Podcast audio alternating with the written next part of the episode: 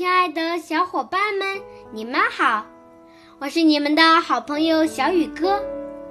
今天我给你们讲的故事是披着羊皮的狼。为了趁羊群不注意的时候捕食它们，狼决定伪装一下自己。于是，狼披上一件羊皮当外衣。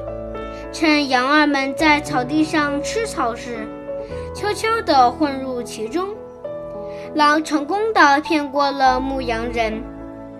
夜晚，牧羊人把羊群关入羊栏中去休息了。然而，在深夜时分，牧羊人需要羊肉作为晚餐。